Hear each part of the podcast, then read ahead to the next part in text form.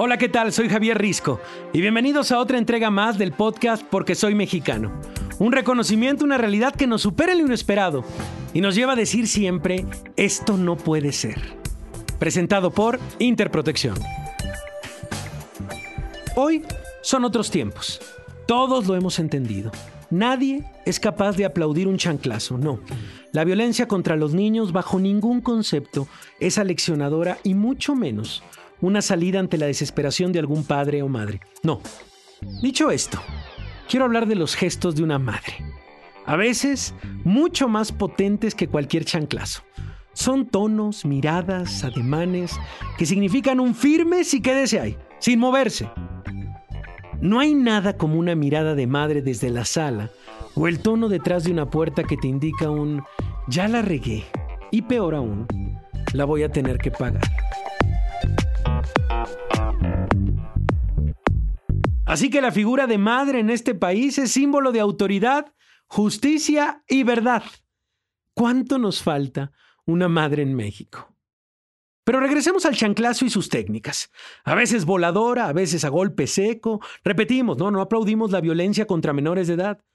Pero ¿qué tal contra aquellos que ya mayores de 18 se han ido por el mal camino y la única manera de aprender es un chanclazo de tu madre? Eso sí, que Dios los agarre confesados. Esa es la historia de hoy. Ladrón recibe chanclazo al encontrarse con su mamá en asalto. Ciudad de México, 5 de noviembre 2018. Un presunto ladrón de 35 años fue regañado y golpeado con una chancla por su propia madre, pues tuvo la mala suerte de encontrarla a bordo del camión que estaba por asaltar. Según la información, el hombre subió al camión con la intención de atracar a los pasajeros con un arma, pero su mamá estaba dentro de la unidad. Cuando empezó a amenazarlos para que le dieran el dinero, la mujer se quitó uno de los zapatos, golpeó la cabeza de su hijo y llamó a la policía para denunciarlo. Todo esto ante la mirada atónita de los demás pasajeros, a quienes animó para que denunciaran a su hijo, pues la mujer indicó que siempre lo había educado en el camino de Dios y no aprobaba sus actos. Todo esto lo han explicado a medios locales varios testigos quienes captaron esta escena, la cual se ha comenzado a hacer viral a través de las redes sociales. Vaya paquete difícil, ¿eh?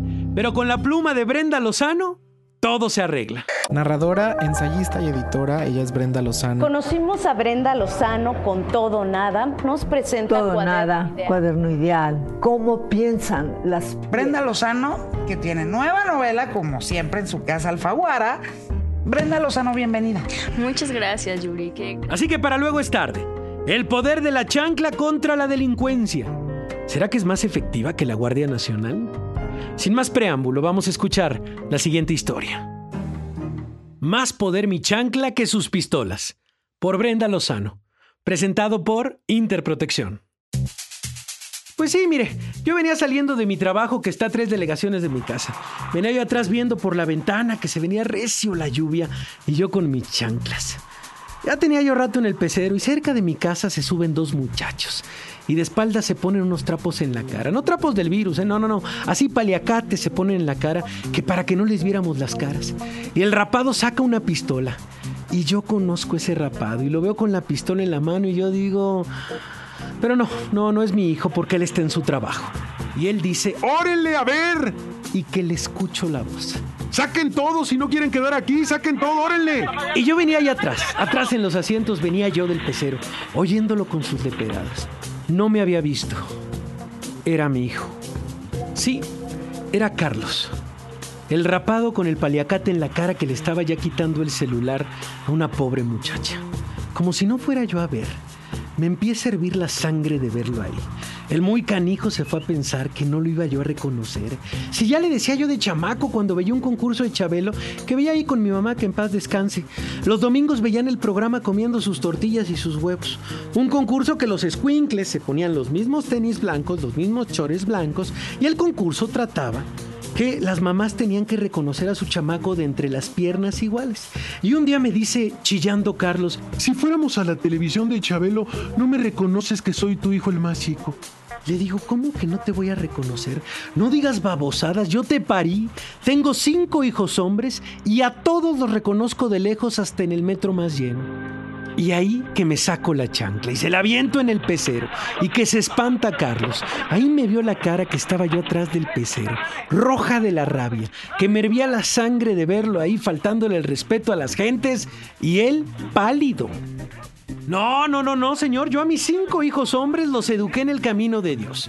Carlos, el más chico, ya tiene 35, sí. Los tuve a todos así de seguidilla, decía mi mamá que en paz descanse.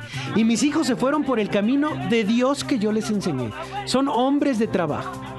Y ahí lo empecé a regañar. Pues, ¿qué se cree? Pues no. Órale, le digo. Ahí enfrente de todos, ¿eh? Órale, Carlos, te me largas de aquí. ¿Quién te crees que eres? Aquí no te quiero ver. Órale, lárgate de aquí, bájate. Espérate, espérate, discúlpate con la muchacha. Regrésale su celular que yo te eduqué sin tu papá. Si no te ibas a hacer como él, que cuando naciste se fue. ¿Y sabes qué? Ya te hiciste como él sin conocer. Órale, para que no le andes arrebatando las cosas a la gente. Órale. Y más rápido saco yo mi celular y marco 911 y le digo, estoy llamando a la policía, Carlos. Y ahí veo que el chofer ya hasta le había bajado a la radio para escuchar todo y andaba risa y risa y todos así con las carotas y un muchacho tomando fotos con su teléfono y el chofer viéndome por el espejo.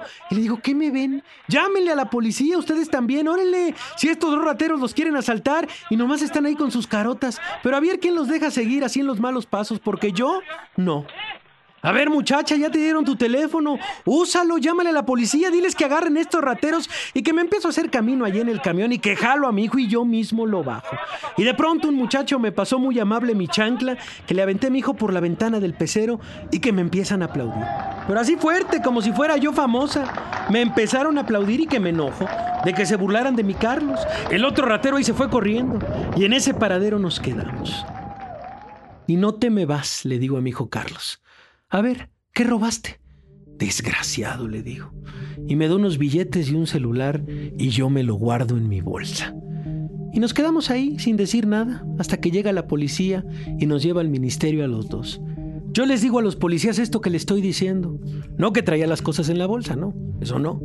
Le digo por qué los llamé. Y uno empieza risa y risa. Y le digo, más poder mi chancla que sus pistolas. A ver, este canijo iba a robarles un pecero. Ya me quisieran a mí en la policía con mi chancla. A ver qué país les doy.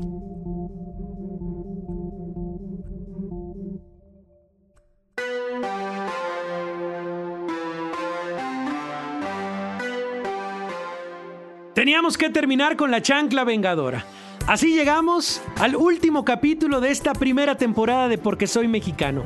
Gracias por acompañarnos entre estas noticias muy mexicanas y estas historias creadas de la mente de 10 escritores. Ya se está cocinando la segunda temporada, ¿eh? no coman ansias.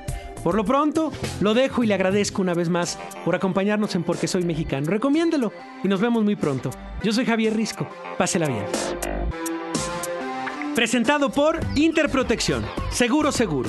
Solo con Inter.mx. Entra y cotiza el seguro de tu coche. Te garantizamos el mejor precio. Contrata ya y en menos de 5 minutos tienes la póliza en tus manos. Inter.mx, seguro seguro.